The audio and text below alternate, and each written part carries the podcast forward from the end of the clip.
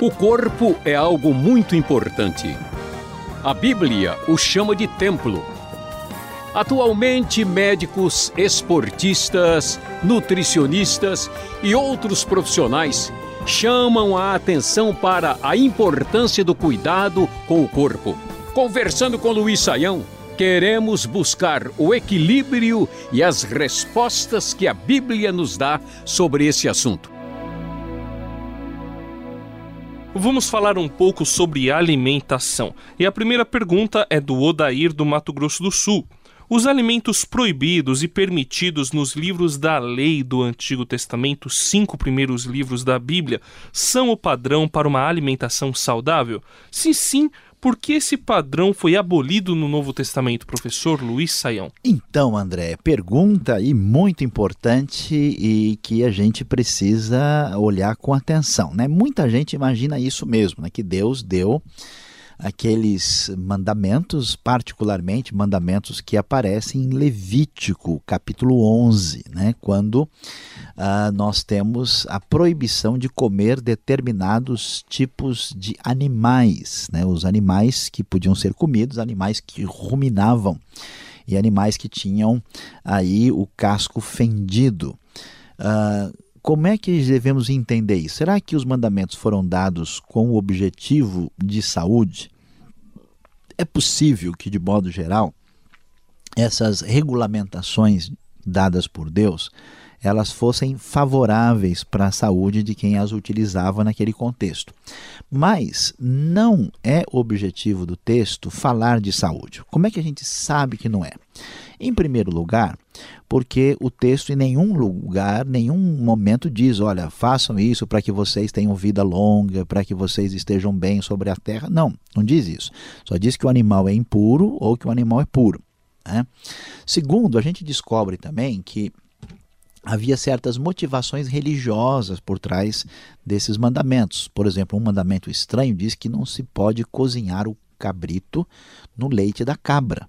Por que, que tem um mandamento desse? Provavelmente era um ritual dos cananeus, um ritual do povo pagão, e como o povo de Israel tinha que ter uma identidade separada, eles tinham práticas alimentares que os distinguia de maneira concreta dos outros povos. Terceira razão por que esses mandamentos dificilmente são mandamentos aí de ordem médica ou de saúde é que não tem nenhuma planta proibida. E várias plantas eram venenosas e, e, faziam mal, e o texto não se preocupa com isso. E, finalmente, quando a gente descobre, por exemplo, veja a visão de Pedro lá em Atos 10, né, que o lençol vem com os animais, é, mesmo que a visão tenha um significado de atingir os gentios, é interessante né, a, linguagem utilizada. E Jesus disse que nenhum alimento contamina lá no Evangelho de Marcos. Ele vai dizer claramente isso: que o que entra não contamina, mas sim o que sai. E assim, ao dizer isso, declarou puros todos os alimentos. Então, nós vamos descobrir que esses, eh, essas, essas regras alimentares tinham intenções basicamente religiosas, separando pureza de impureza, e o objetivo maior delas não era uh, garantir uma saúde muito especial. O Ronaldo do Rio de Janeiro ficou impressionado com a atenção que a Bíblia dá à saúde dos israelitas no livro da lei, professor. Olha o que, que ele percebeu lá em Levítico 7, 23 a 25, quando Deus proíbe que se coma a gordura dos animais. Isso, Deus proíbe a gordura. Ele achou admirável que desde aquela época Deus já estava preocupado com doenças modernas, como colesterol, diabetes e até a obesidade, causadas pelo excesso de gordura no organismo. Não é impressionante, professor? Significa então que a gordura é algo realmente perigoso, até biblicamente falando, hein? Pois é, André, vamos ver aí a preocupação do Ronaldo com a gordura, né, para ver como é que a gente lida com essa questão, né? Eu acho que tem muita gente pensando sobre isso, né? E de fato, uh, o que acontece? Né? Será que a Bíblia está preocupado com a gordura dos animais do jeito que nós nos preocupamos com a questão da saúde?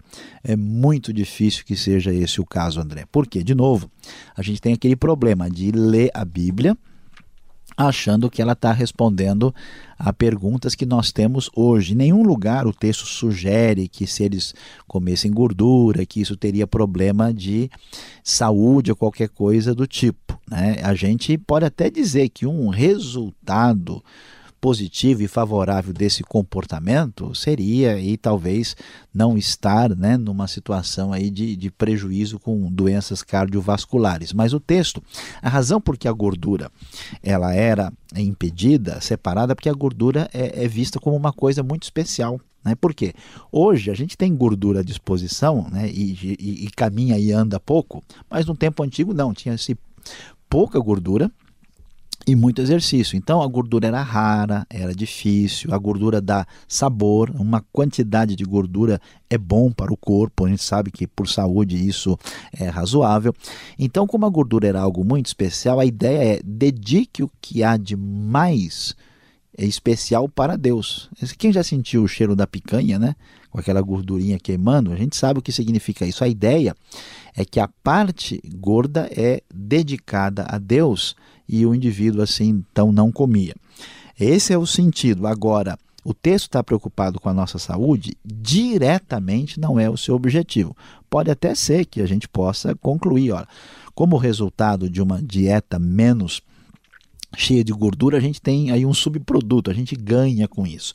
Mas o foco não é esse e o significado do texto é outro. Como é que a gente lida com essa questão de comer ou não gordura, se pode ou não pode? Aí é um assunto médico. Conversamos com o médico e vamos dizer. Algumas pessoas, até o médico vai dizer, você precisa comer um pouco mais. A maior parte das pessoas vai dizer, olha, é melhor você parar porque não está fazendo bem. E isso não pode ser assim padronizado por uma única referência bíblica.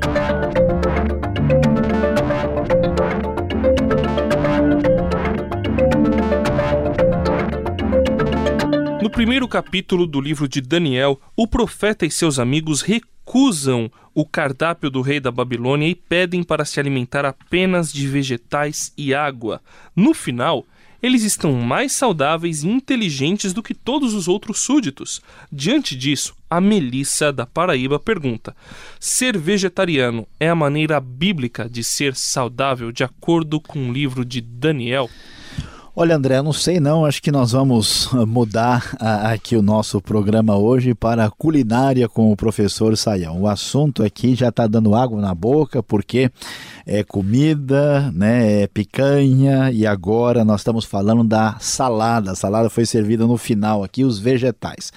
Como é que a gente entende essa questão? Veja, Daniel e os seus amigos estão na Babilônia e eles são chamados para uh, fazer parte dessa, dessa cerimônia, dessa, desse momento de, de, de cardápio, menu especial trazido né, pelo, é, pela mesa real. E aí o que acontece? Daniel está no Antigo Testamento e ele obedece à lei de Deus. A lei de Deus tem vários é, é, animais que são proibidos. Os babilônios não estão preocupados com isso. Né? O que vai chegar aí do cardápio babilônico, vai trazer de tudo. E Daniel não tem como ficar escolhendo, dizendo, não, olha, traz, entendeu, carne de ovelha. Agora, se tiver porco, você guarda lá. Ele não tem como ter esse tipo de atitude.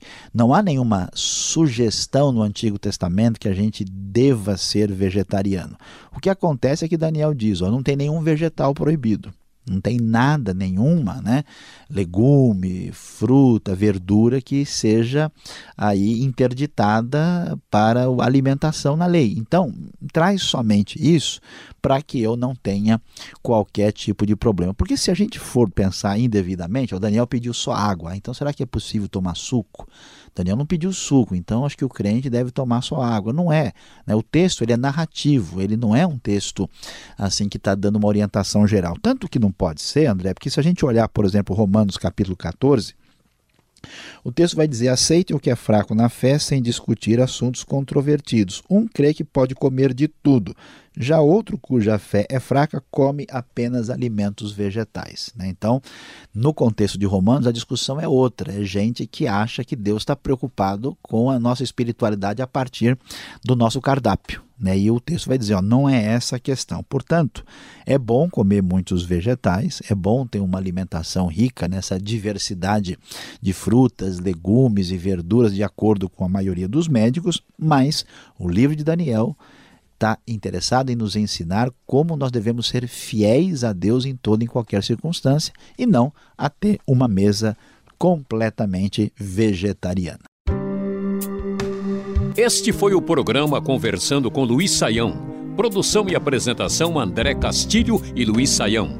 Locução Beltrão. Realização Transmundial.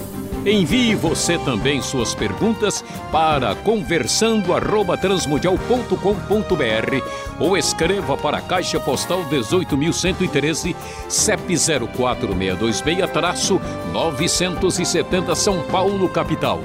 E até o próximo programa.